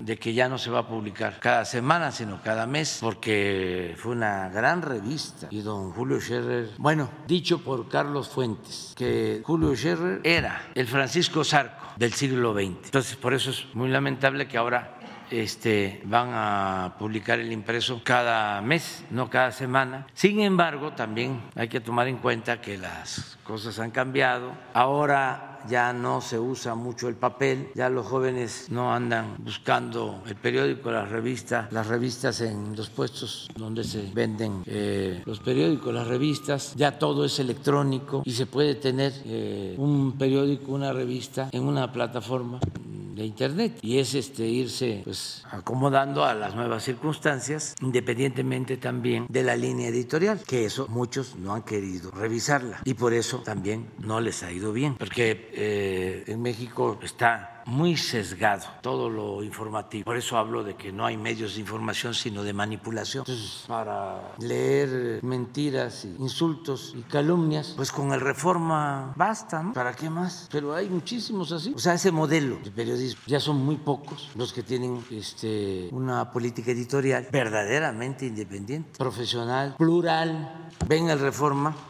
no hay un solo articulista, uno medianamente plural, todos son escritores por consigna, todos. Entonces, esto eh, pues cuenta mucho porque eh, la gente está muy consciente, muy politizada y como siempre digo, no se puede poner vino nuevo en botellas viejas. Entonces, sí hay que hacer un ejercicio para eh, encontrar como dicen los físicos o los que hablan físico, los nuevos nichos. Hay que ver qué eh, quiere saber la gente, qué le importa y también una condición sine qua non, hablando físico, tomar en cuenta al pueblo. El pueblo existe, respetar al pueblo, no ningunearlo como era antes y sigue siendo, que están pensando nada más en el círculo rojo, la llamada sociedad política, la llamada clase política. Pues por eso no, no avanzan y despojarse pues de, de odio entender los procesos económicos, sociales, comprenderlos, no aferrarse, no caer en la autocomplacencia. Es de sabios cambiar de opinión. Pero bueno, eso es. Sí, te agradezco, señor presidente. Y precisamente en ese asunto de corrupción y que además involucra a la universidad, estos espacios a veces donde no se arroja todavía luz, que están en la administración pública, porque es parte incluso de la propia administración pública y que indignan mucho, eh, tuvimos acceso a una serie de auditorías internas y procedimientos de responsabilidad administrativa que dan cuenta de desfalcos por más de 20 millones de pesos en la UNAM, en específico en la Dirección General de Divulgación de la Ciencia. Los documentos, de los cuales tenemos copia, dan cuenta de un desaseo generalizado en la ejecución de recursos públicos. ¿De qué estamos hablando? De contratos asignados irregularmente, pagos por bienes que nunca se entregaron y también pagos por servicios que nunca se hicieron y entre otros hallazgos, compras con sobreprecios. Se trató de un modus operandi que eh, se vivió ahí en esta Dirección General de Divulgación de la Ciencia entre 2017 y 2021. Esta dependencia aún es encabezada por César Augusto Domínguez Pérez Tejada y por estos hechos fue destituido e inhabilitado hasta este momento por 44 años para ocupar algún puesto en la UNAM, quien fuera titular de la unidad administrativa Daniel Zamora Favila. Todavía un proceso está abierto y se encamina a imponer más sanciones en este único exfuncionario. Sin embargo, los recursos no se recuperan. Las investigaciones son concluidas por la UNAM sin informar a la sociedad ni dar vista a las autoridades y sin que las indagatorias tiendan a desarticular la red de corrupción que hace posible este tipo de desfalcos. La pregunta, señor presidente, si su administración no está considerando una reforma que devuelva a la UNAM al pueblo de México y que con el respeto a su autonomía y libertad de cátedra obligue a que rinda cuentas de los recursos que ejerce. Este tipo de auditorías prácticamente no están, nunca se, nunca se dan a conocer y la UNAM cierra todo y eh, sanciona, dice que sanciona al interior sin siquiera informar a las autoridades, sin, sin que los recursos se recuperen. Es eh, un tema que ya lo hemos eh, planteado en otras ocasiones. Debe de respetarse la autonomía universitaria. Y si hay irregularidades, esto corresponde resolverlo a los propios universitarios, a los alumnos, a los trabajadores, a los académicos. Ellos son los que tienen que atender esta situación. Lo mismo en el caso del Poder Judicial, que es un poder independiente. Desde luego, si se trata de una afectación a la sociedad en su conjunto, una afectación grave, ¿por qué nos metemos a veces a señalar el comportamiento de jueces? Porque se trata de eh, asuntos delicadísimos en donde liberan a presuntos homicidas que ya eh, tienen antecedentes penales y que van a salir a seguir cometiendo ilícitos. Bueno, imagínense el riesgo que corren policías, integrantes de la Guardia Nacional, de Marina, del Ejército, en la detención de bandas de delincuentes, los que se dedican al robo de combustibles, al huachicol, para que un juez deje en libertad a los jefes, las represalias después. Eso es muy delicado. Entonces, por eso sí, son poderes independientes, pero cuando menos señalar, nosotros no vamos a destituir al juez, eso le corresponde hacerlo al Poder Judicial de manera concreta, específica, al Consejo de la Judicatura. Se puede presentar la denuncia, pero ellos son los que tienen que decidir. Pero sí es importante respetar la autonomía. El problema, eh, señor presidente, es que la comunidad universitaria pues es muy diversa, plural políticamente, muy pujante, vibrante, tiene una vida política muy intensa, pero esta comunidad universitaria prácticamente no está representada. Es una cúpula universitaria conocida popularmente como la burocracia dorada, quien prácticamente tiene el control de los órganos de gobierno de la UNAM y en ese sentido no hay una posibilidad de una democratización o por lo menos de apertura eh, para rendición de cuentas en la UNAM. Pero se están cambiando las cosas en todos lados. Ya no es lo mismo. Bueno, el hecho de que tú lo estés denunciando. ¿Cuándo? Se hacía una denuncia así, desde Palacio Nacional, en esta conferencia. Y la gente está tomando conciencia, y los maestros, y los investigadores, y los trabajadores, y todos, ahí pendientes. Eh, yo les comentaba que el día primero de mayo, el día del trabajo, me reuní con todos los dirigentes, y uno me decía, este, no crea, mm, no la tenemos fácil, decían los dirigentes, porque constantemente los trabajadores nos están diciendo que votemos en libertad, voto secreto, democracia sindical y que le, le, ayudemos. O sea, yo les pido a ellos siempre que me ayuden y le pido a todos los ciudadanos, porque esto no es labor de un solo hombre, de labor de una mujer o de un grupo de hombres y mujeres, no solo es asunto de una élite de gobernantes, es asunto de todos. Entonces, cada vez los corruptos la tienen más difícil, más complicada también los delincuentes del crimen y los delincuentes de cuello blanco. ¿En qué la tienen complicada los delincuentes del crimen, por ejemplo? ¿En qué? Bueno, que ya no pueden enganchar con facilidad a los jóvenes para llevárselos, porque ahora están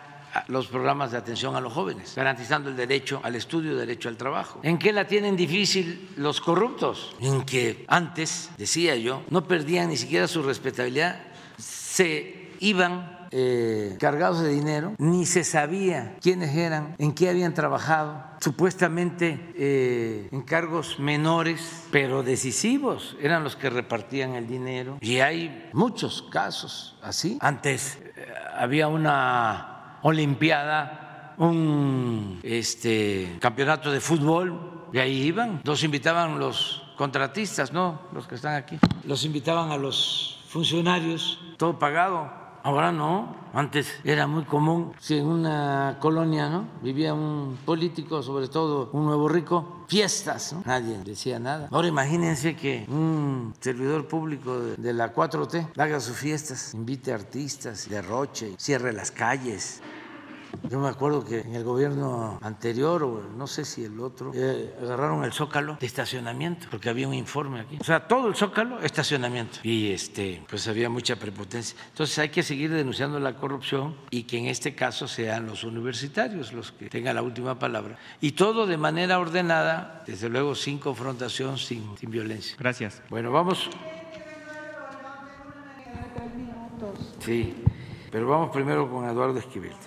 Buenos días, señor presidente. Buenos días, miembros del gabinete. Eh, buenos días, gobernadora. Eduardo Esquivel Ancona, SDP Noticias. Señor presidente, tengo dos preguntas y un comentario. Y eh, mi primera pregunta tiene que ver con el maíz. Eh, tiene varias aristas. Ahorita estamos en los estados, el gobierno de los Estados Unidos hace unos meses eh, se acogió al capítulo noveno de, del Tratado México, Estados Unidos, Canadá para este, ver consultas sobre el maíz eh, que ya no queremos aceptar aquí en México, del maíz eh, transgénico, del maíz amarillo transgénico, porque y pues este ya no adquirirlo este en el 2025 y ahorita solamente para forraje, ¿no? Para para alimento de los animales y en el entonces al no haber resultados este el gobierno de los Estados Unidos se acogió al capítulo 31 de este tratado para este pues enseñar más músculo y se unió a esta a esta demanda el gobierno de Canadá. Y este, eh, por otro lado, este, pues México tendría que eh, lo que dicen que no hay de parte de México una, una acción em, pues científica que compruebe que si hace daño, eh, cuando pues, es evidente que si hace daño, y inclusive hay analistas que dicen, bueno, pues si hace, si hace 20 años se está comprando y no ha pasado nada, sí ha pasado cosas. Y, no solo tiene por el glifosato, eh, eh, por el glifosato tiene problemas. Eh, este, en SDP hemos estado analizando lo que, el, como tiene mucha producción, una sobreproducción de maíz amarillo en los Estados Unidos, los tienen mucho tiempo en, pues, en, almacenados y entonces esto provoca que haya hongos que, y aflotoxinas que también hacen mucho daño a esta al cuerpo humano y este y pues no sé eh, la y por otro lado tenemos un bajo precio del maíz blanco en México porque tenemos de referencia a eh, la bolsa de, granos de, de Chicago Ahí nomás eh, ponen de referencia el maíz amarillo y, lo, y aquí en México pues este, tomamos de referencia para el maíz blanco. Entonces ahorita como hay sobreproducción este es un mercado de oferta y demanda, eh, pues el precio está bajísimo ¿no? Eh, y entonces están sufriéndolo. Entonces mi, mi, pregunta sería, ¿qué está haciendo el gobierno de México para, para que no se llegue a un panel? Porque esto, como decían, dicen los abogados, más vale un mal acuerdo que un buen pleito, ¿no? Y eh, un panel sería, pues todo, el mundo pierde, este, y buscar alternativas también para ya no importar tanto maíz amarillo para el forraje. Eh, ahora que tuve la oportunidad de ir a cubrir eh, a unos empresarios por el tren Maya a Yucatán, había uno de los empresarios que tiene este, en cautiverio venado de cola blanca, o sea, tiene cría de venado de cola blanca y no les da ese tipo de forraje, sino él siembra una cosa que se llama botón de oro y mandinga. Es una planta que utiliza mucho menos agua que el alfalfa y es un buen forra, es un buen alimento forrajero para estos animales que son delicados y pues esta planta se da en el sureste y qué posibilidades hay de que pues, se haga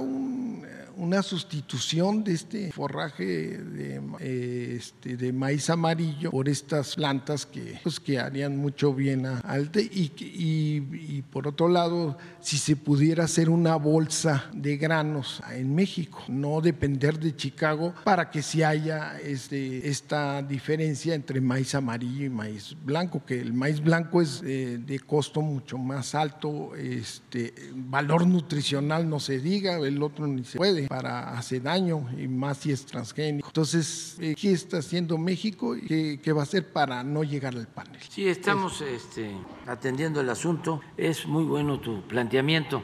Bueno, primero, nosotros no eh, permitimos el uso del maíz transgénico para consumo humano. Fue un compromiso que hicimos desde la campaña y se está cumpliendo. Esto que les comentó eh, María Luisa Albores sobre el fracking, dijimos no al fracking y es una solicitud nada menos que de Pemex. Y ayer mismo le dijimos al director de Pemex, no, fracking no. Y lo mismo en este caso, el transgénico. Sí hay esta consulta, estamos eh, trabajando con ellos, eh, con el gobierno de Estados Unidos, explicándoles cuál es nuestra postura. Les hemos dado ya opciones, se amplió el plazo para el uso de maíz eh, transgénico, aunque les molesta mucho que se diga transgénico. Uno de los reclamos que nos hacen es que yo aquí en la mañanera, porque no es para presumir, pero la mañanera este, llega lejos, se escucha varias partes. Entonces no les gusta que yo hable aquí de transgénico. Entonces, eh, pero bueno, el maíz amarillo, eh, solo para eh, eh, alimento de, de- cerdos, de pollos, para forraje. Y el maíz blanco para eh, la masa, la tortilla, para alimento. humano. Eso ya está definido. Se amplió el plazo para el uso del maíz amarillo en eh, forraje. Así es. Este, porque ya se vencía el plazo, nos plantearon de que eh, ya habían definido sus procesos de producción, sus cosechas. Dijimos, adelante, dos años, para que no haya problemas, este, dos años. Sin embargo, eh, siguen eh, insistiendo en que eh, se pueda utilizar el maíz amarillo en consumo humano y no lo vamos a permitir. Por eso es esta consulta y puede ser que nos lleve a un panel, pero es un asunto de salud pública. Nosotros lo que eh, les hemos dicho y hemos tratado de convencerlos, lo que pasa es que son muchos intereses los que están de por medio, es de que hagamos conjuntamente un estudio para saber a ciencia cierta si eh, es transgénico o no y qué daños ocasiona la salud. Y que esto es bueno para nosotros y es bueno para ellos, para los consumidores mexicanos y para los consumidores de Estados Unidos. No han querido aceptar, no han querido aceptar, porque eh, supuestamente tienen dictámenes de premios Nobel de biología y hay mucho, mucho apoyo a centros de investigación y demás. Entonces, es sencillo, vamos a poner de acuerdo nuestras agencias de salud, vamos a trabajar conjuntamente en una investigación y ya sabemos ¿no? si es dañino o no es dañino y no especulamos. Japón no es no acepta,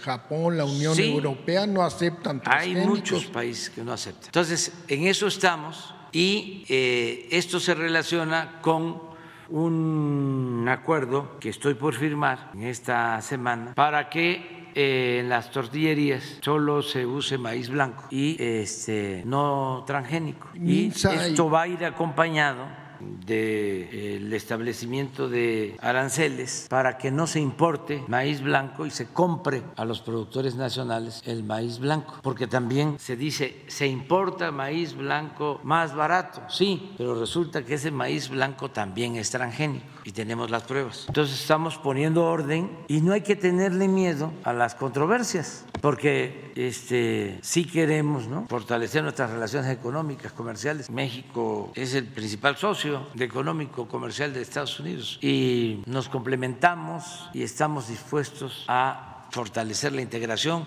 En los hechos se está dando hay una fiebre de inversión extranjera hacia México y está creciendo mucho el comercio con Estados Unidos. O sea, estamos bien y eh, necesitamos fortalecer América del Norte, la región. Y sí, vamos a seguir manteniendo relaciones con todos los países del mundo, con otras regiones del mundo, pero para nosotros, por geopolítica, por vecindad, también por amistad y por ventajas económicas, por relaciones de nuestros pueblos. No olvidemos que hay 40 millones de mexicanos en Estados Unidos. O sea, es ya un hecho la integración, más que cuidar que sea una integración en beneficio de los pueblos, con respeto a las soberanías y en donde eh, nos podamos fortalecer sin afectar la naturaleza, sin afectar la salud y con bienestar, porque progreso sin justicia es retroceso. Entonces todo esto lo estamos viendo y se está trabajando bastante bien. Y con respecto a la bolsa de granos, que si pudiera ser Lo tendríamos que analizar. Eh, La medida que se está tomando ahora eh, es comprar un millón quinientas mil toneladas solo a los productores de Sinaloa y productores, vamos a decir, pequeños y medianos. Eh, las protestas que hubieron y que posiblemente sigan habiendo, pues están impulsadas por los que antes se quedaban con los subsidios, no le llegaba nada a los de abajo y estas asociaciones de grandes agricultores eran los que recibían todos los apoyos. Y ahora es al revés o es de otra forma. Primero los de abajo. No es eh, el sofisma, la mentira de que si llueve fuerte arriba, gotea abajo. Y que si le arreglas los problemas a los de arriba, vas a tener tranquilo todo, porque ellos son ya los que manejan, en el caso del campo, no solo tienen grandes extensiones, sino ya han comprado ejidos, rentan ejidos completos y tienen a muchos campesinos que antes eran ejidatarios como jornaleros, pero no, eso fue una gran injusticia del periodo neoliberal, desde que Salinas reformó el artículo 27 de la Constitución y puso al mercado las tierras ejidales y se cometieron despojos. Y nosotros no vamos a seguir con ese modelo. O sea, de seguir siempre apoyando al de arriba. ¿Qué no saben los de arriba? ¿Hacer dinero? Si esa es su especialidad. ¿A quién hay que asesorar? ¿A quién hay que apoyar? ¿A quién hay que ayudar? Pues al más necesitado y además está comprobado sin que se considere un desafío, un reto, que me digan si funcionó ese modelo de darle a los de arriba, que se llene la copa porque va a derramar. No, todavía no se llenaba y ya tenían la otra copa y no se derramaba nada, no caía nada, solo en los tiempos de elección, cuando estaban los votos. Ahí empezaba la repartidera de despensas, el frijol con gorgojo, los materiales de construcción, los chivos, los borregos, los puercos, cochinos, marrán, cerdos me este, burla, me arremeda Jesús desde chiquito, porque iba a los mítines y para que la gente lo entendiera bien, se reía pues todo el mundo cada vez que hablaba yo de eso y me lo recuerdan. Pero es así, ellos se quedaban con las tajadas más grandes y repartían migajas. Es como las famosas organizaciones sociales de la sociedad civil tenían tomada la Secretaría de Agricultura, se lo llevaban todo. El famoso Procampo no le llegaba a los indígenas, a los campesinos indígenas no, era para los grandes productores, políticos y estos líderes nylon de sombrero y de cintio, cinto piteado. Ya no. Entonces sí estamos ayudando, no va a haber problema. Eh, para pequeños, medianos productores, precio de garantía, ningún problema. Y también a los grandes se les va a ayudar porque vamos a tomar medidas arancelarias con países que no tenemos tratados, tratados comerciales. Con Estados Unidos no. Ahí no, pero este vamos a, a resolver el problema. Y lo lo, bueno es que ha crecido mucho la producción de maíz eh, blanco en los últimos tiempos, precisamente porque se le está dando apoyo a los pequeños productores. Lo que es el Procampo ya les llega con producción para el bienestar. A ellos les ayuda el precio de garantía porque sus excedentes pueden venderlo a mejor precio. A ellos va dirigido el fertilizante gratuito. Les pongo el caso y eso lo pueden este, constatar en Guerrero. Eh, se producía básicamente para la autosuficiencia, para el autoconsumo. Empezamos a entregar a todos, porque sí había un programa de fertilizantes que se entregaba a los gobiernos municipales, pero no llegaba y había un gran trafique. Lo mismo, vendían el fertilizante a los eh, que tenían más extensión, más tierras. Ahora no, ahora es general. ¿Qué pasa ahora en Guerrero? Que tienen para su autoconsumo, para no comprar el maíz y tienen también excedentes por estos programas. Eso no sucedía y yo estoy pues muy contento con eso porque sin maíz no hay país. Lo estamos analizando, lo estamos analizando no eh, está produciendo maíz blanco que no sea transgénico. Ningún país, son pocos los países. México sí tiene maíz que es de, semillas criollas sin transgénico. Y somos autosuficientes. O sea, todo lo que requerimos para nuestro consumo este, se produce ya. Donde tenemos déficit es en el maíz amarillo para forraje que es el que se produce más en Estados Unidos y en otras partes. Incluso estaban importando maíz de Sudáfrica, maíz blanco, supuestamente no transgénico. Hicimos el estudio y encontramos que sí es transgénico. Se enojan mucho, pero ahí se les va a ir pasando. En una segunda pregunta, señor presidente, eh, hace unos días el Coneval publicó unos datos. La tasa de pobreza laboral en México bajó en 3%, 3.9 millones menos de personas en pobreza laboral, es decir, aquellos que no pueden comprar una canasta alimenticia con, un, con sus ingresos laborales. Esto pues está muy bien, es, para felicitarte. Lo que preocupa es que la tasa de, eh, empleo eh, informal no baja, sigue siendo de más del 50% y pues eh, su gobierno ha hecho esfuerzos como el reciclo, pero no se han dado, no habrá otra alternativa para, esta es una herencia de los neoliberales, porque porque en los años 70 solo el 10% de la población económicamente activa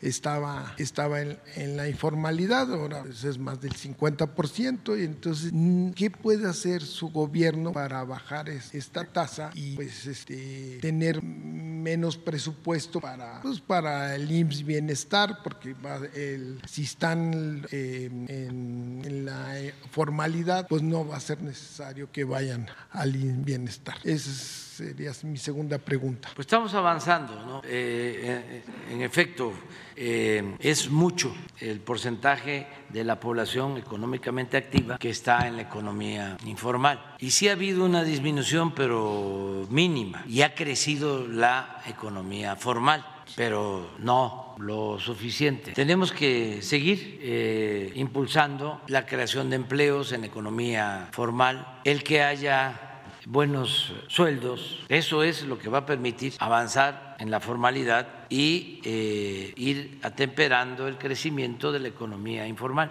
que surge como una opción cuando eh, no habían alternativas de empleo, de trabajo, o el salario estaba por los suelos. Así es como surge la economía informal en el periodo neoliberal, en efecto, aunque no les guste que recordemos esto, pero no podemos olvidar el pasado, la historia. Si lo he dicho en otras ocasiones, estoy totalmente convencido, si no hubiese sido por la economía informal, por los que se buscan la vida como pueden en la calle y con pequeños negocios, los que se buscan la vida honradamente, si no hubiese sido por ellos y por los migrantes, hubiese habido no solo una crisis como la que se padeció y se sigue padeciendo. Eh, una decadencia que se fue creando, un proceso de degradación. Pero no solo eso, hubiese habido un estallido. Las dos válvulas que sirvieron para quitarle presión al país con la actitud irresponsable de estos corruptos neoliberales fue la economía informal y la migración. También por eso, aunque en menor medida y gracias a nuestras culturas, en esas circunstancias algunos tomaron el camino de las conductas antisociales. Jóvenes que se quedaron en el desamparo que no fueron atendidos y fueron enganchados y crecieron las bandas por lo mismo. Pero bueno, hay que seguir este, trabajando para crear empleos, mejorar eh, los salarios. Hay ahora en estos tiempos, y aquí hay tres constructoras importantes, hay eh, escasez de mano de obra. ¿No es así? ¿Por qué no pones una foto de unos trabajadores que yo admiro mucho? Porque desde que construimos el segundo piso, que decían los del Reforma y Salinas de Gortari, que se iba a caer, porque yo no odio, pero no olvido. Este, creo que Manuel presentó este, una estructura de acero para colado, una cimbra de acero. Y luego creo que Guadalupe presentó algo en el video, de, donde están, sí, este, sí, eh, este trabajo, vean, díganme si no es arte, díganme si no es arte. Nada más cosa de poner la firma, ¿no? De un famoso. ¿Y cuánto valdría? Así le hacen. Bueno, esto es hecho por estos señores, estos obreros, con sus manos. A estos especialistas de la construcción se les conoce como fierreros. Pues no tenemos suficientes fierreros porque también nos los están pirateando. Siete mil pesos a la semana. Pero esto es lo que está sucediendo. A ver si pones el donde están arriba el video de, creo que es Guadalupe. Nos lleva tiempo esto, pero es importante, pues, porque este es un homenaje a esta gente. Se, hacen las grandes obras. Ya después, ya nada más utilizamos el transporte. Hay una parte, a ver si lo puedes parar. Esto, mira, a ver, dale, dale, este trabajo. Eh, mire, por eso en Estados Unidos son los más contratados, buscados, los trabajadores mexicanos. Y esto es otro mito del conservadurismo. El mexicano es flojo. Si está en la pobreza es porque no trabaja. Miren esto, a 40 grados, sí, sí, sí. ¿Esta cuándo la tomaron? Sí, sí. Entonces, este, vamos avanzando, pero esto es eh, en la medida que haya más inversión pública también, ese es otro asunto. Antes se despreciaba la inversión pública, no había inversión pública prácticamente. Eh, ¿Qué era el gobierno? Era una oficina para entregar concesiones. Esto es inversión pública y ayuda mucho para que eh, no siga creciendo eh, la economía informal. Ya nomás por último, eh, señor presidente. Tengo un comentario. Eh, la semana pasada tuve la fortuna de ir a cubrir unos eventos sobre el tren Maya de unos empresarios eh, ahí en Yucatán y me encontré con una persona que dice que lo conoce y lo admira mucho, que se llama eh, Janitzio Durán Castillo. Él tiene el proyecto de hacer la Universidad del Mundo Maya en Tixcocop. Ya lo tiene muy adelantado Inclusive me dio el, proyecto y está firmado por usted hace como 10 años o 12 años, este, porque sí me dijo que lo admiraba mucho ellos ya tienen eh, adelantos, el tren Maya les vine a dar un impulso. Primero los detuvo porque en medio de donde iban a hacer la alberca este, iba a pasar el tren Maya, entonces tuvieron que recorrer y tienen un, también un cenote y, el eh, que se llama Yazja, ahí en Tixcocop. Lo que quieren ellos es, este, pues, eh, nos están, están pidiendo que se conozca y conservar. El objetivo de esta universidad no es dar licenciaturas o doctorados,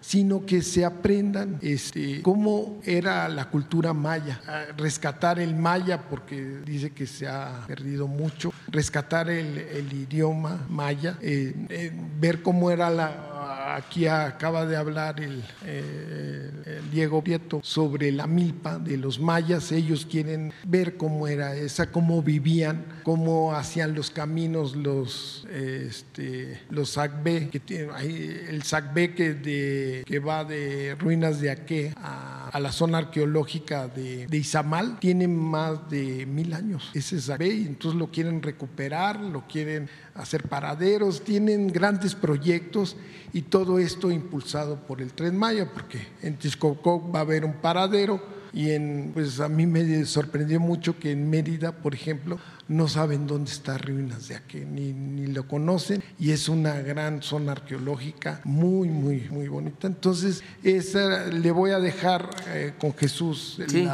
el proyecto que tiene, ahí viene su firma de, bueno, fotocopia de su firma y este y pues están muy agradecidos. Sí, con Raquel Sosa, ¿no? Para ver. Y esa es una es una estación, ¿no? Del tramo de ustedes, Disco Sí, eso en los límites de Campeche con Yucatán. Bueno, vámonos con la compañera que viene de Nuevo León.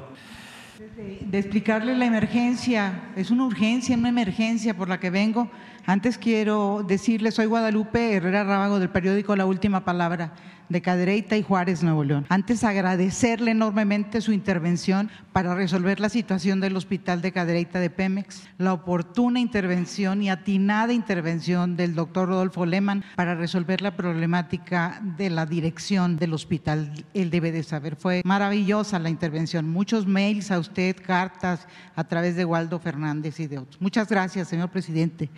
En este caso le vengo a hablar de una verdadera emergencia que se vive en el ejido Santa Isabel y Dolores y elegido San Juan, Nuevo León. Usted debe de conocer la cuna del béisbol en México, San Juan, Nuevo León. Ahí en esa área, en, Cadereyta, eh, es uno de los 78 pueblos de Cadereyta. Este ejido se fundó hace 88 años y es uno de los más poblados del municipio. La principal actividad del poblado es la agricultura. Ellos siembran cítricos y algunas cosas como trigo, aguacate y hortalizas. Las áreas de siembra son más de 2.000 hectáreas y en la actividad de siembra y cosecha participan pobladores del mismo ejido y de Montemorelos, de Linares, de los alrededores que van en tiempos de siembra y en tiempos de cosecha.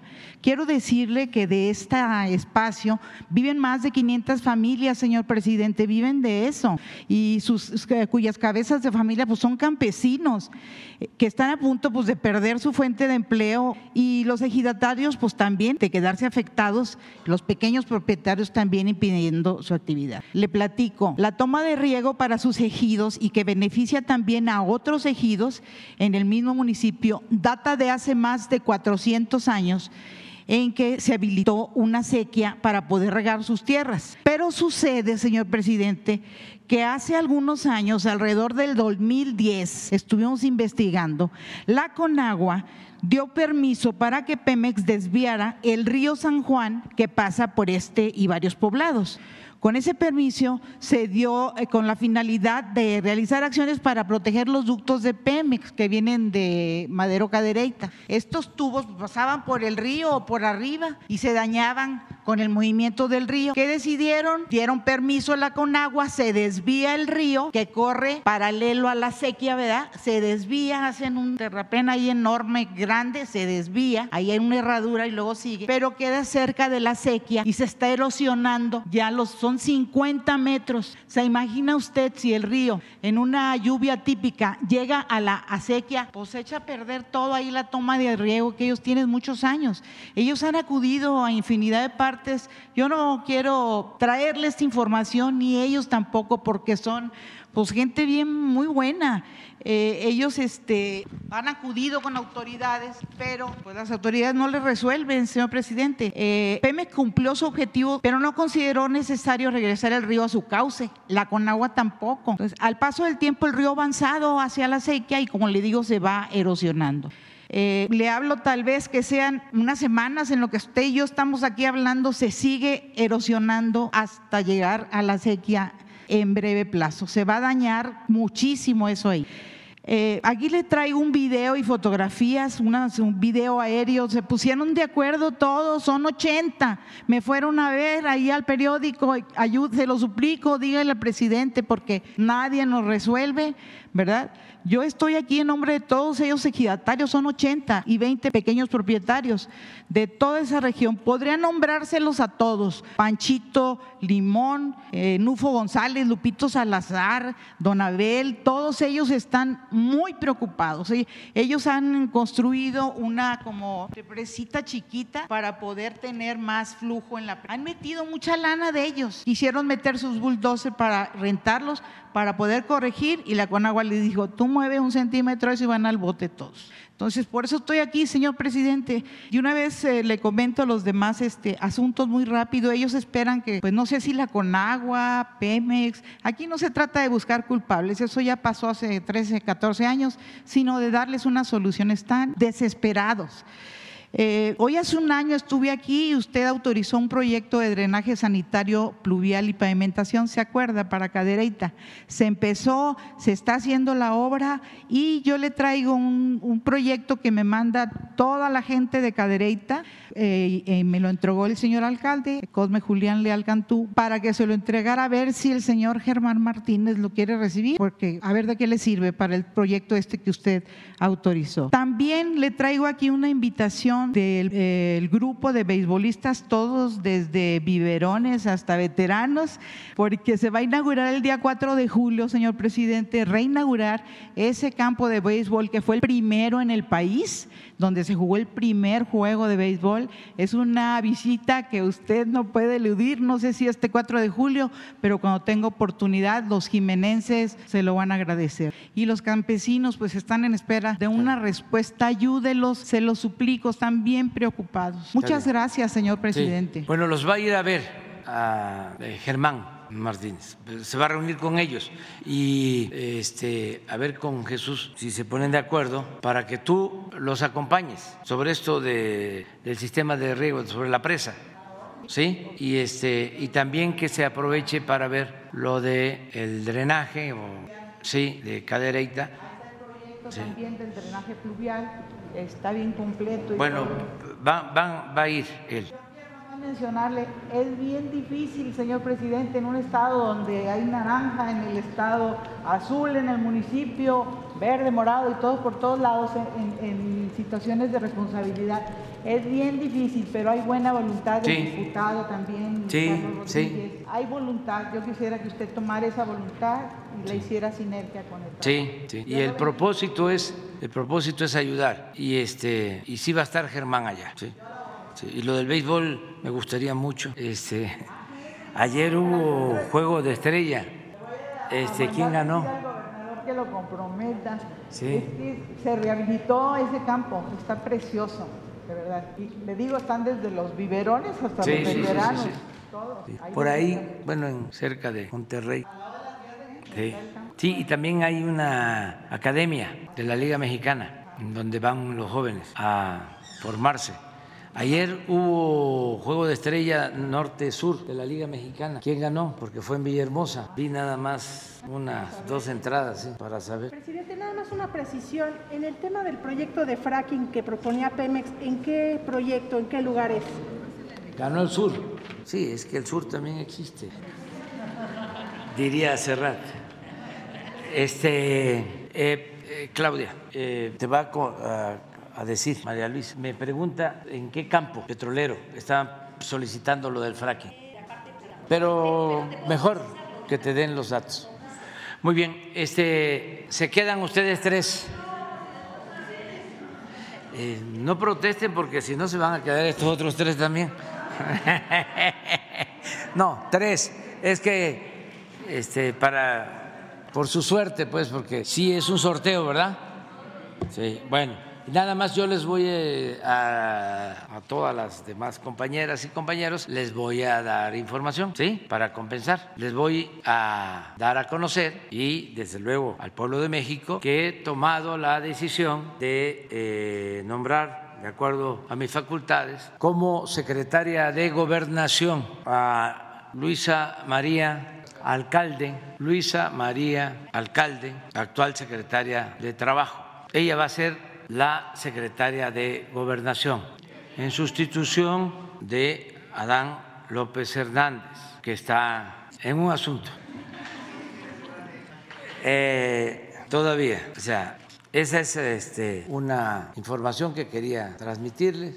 Eh, pienso que a mediados de semana ya va a empezar a a ponerse de acuerdo con Alejandro Encinas, que es el encargado de despacho, Luisa María Alcalde, alcalde Luján, es joven, es muy importante pensar en el relevo generacional, darle oportunidad a los jóvenes. Además, Luisa María es abogada, ya fue legisladora, muy buen trabajo en la Secretaría del Trabajo. Con ella se concilió para que aumentaran los salarios los salarios mínimos. Han habido cuatro aumentos de salario mínimo que han sido pues eh, históricos porque no aumentaba el salario mínimo en 50 años como ha aumentado en estos cuatro años y solo de las cuatro veces, es que estoy pensando que son cinco veces, solo en una ocasión no hubo consenso porque la Comisión de Salario Mínimo está integrada por el sector obrero, por el sector empresarial y por el gobierno y solo en un año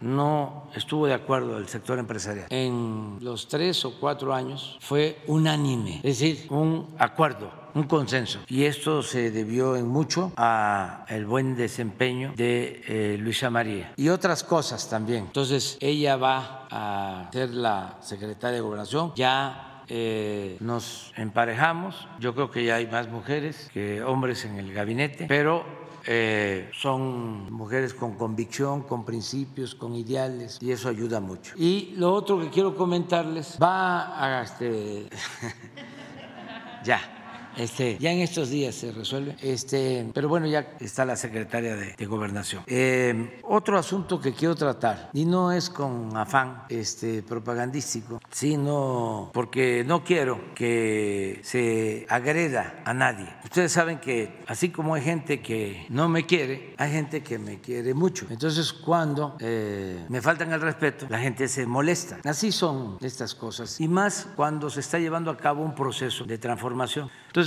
un cantante, Céspedes, este, ayer o antier, dio a conocer este, de que no estaba de acuerdo conmigo y este, me deseó que me fuera mal. Sería bueno incluso si lo tienes que lo pongas, el video. O sea, Vamos a ver este video y yo lo que quiero decir es de que no debemos desearle mal a nadie y que yo no siento eh, ningún agravio de su parte. Y les pido a todos de que se respete su punto de vista, aun cuando sea extremo. Ya lo he dicho muchas veces, yo no soy partidario de la ley del talión, entre otras cosas, porque si es ojo por ojo y diente por diente, nos quedaríamos tuertos o chimuelos todos. Entonces, no, yo estoy más a favor de lo que se escribió desde antes y también en el Nuevo Testamento, eh, de eh, no responder a la violencia con la violencia y entender de que andan de mal humor los de la derecha, en México y en todo el mundo. La derecha anda corajuda, nosotros andamos felices, feliz, feliz, feliz. Entonces entender esa circunstancia es que no se puede ser feliz solo pensando en lo material. La felicidad es estar bien con uno mismo, estar bien con nuestra conciencia y estar bien con el prójimo. Esa es la verdadera felicidad. Decía José Martí que había que buscar el bienestar material y el bienestar del alma. Entonces, entender estas circunstancias, les decía yo que a veces la consigna es ni perdón ni olvido. Yo digo, olvido no, perdón sí. Y no nos metamos. Y sobre todo debemos de entender las circunstancias, lo que yo siempre digo y bueno, eh, los filósofos lo han sostenido de esa manera, Ortega y Gasset, soy yo y mis circunstancias y si cambia las circunstancias, cambio yo. Entender eso siempre. O que no hay palabra no hay discurso, no hay texto sin contexto. Estamos en una eh, confrontación política, en un debate y hay posturas diferentes. Hay una canción que me gusta mucho porque tiene que ver con esto, eh, estar consciente del porqué del odio. Y es una canción de Silvio Rodríguez, que con esa quiero terminar la conferencia. Pero primero vamos a ver lo que dice Francisco Cero. Cuando uno viene de un país que tiene mucha necesidad, donde hay un presidente que invita el 15 de septiembre a un dictador cubano y lo pone por encima de los se, tú puedes invitar a cualquier presidente, pero no ponerlo como el máximo. Porque entonces por eso me cae muy mal ese tipo. Yo van a que se muera. ¿Qué más? Este domingo, ¿cómo celebran el día del ustedes que los adoran, hay mucha gente que adoran a los presidentes. lo quieren, güey. Lo convierten en Jesucristo, güey, ¿qué tal? Y el próximo año son elecciones. Mucho, ahora son los presidentes. La gente se muere por eso, se pelea con el amigo. Entonces, para que ya, hasta ahí se le deje nada más la canción de Silvio. Y ojalá y podamos también ver la letra. A ver.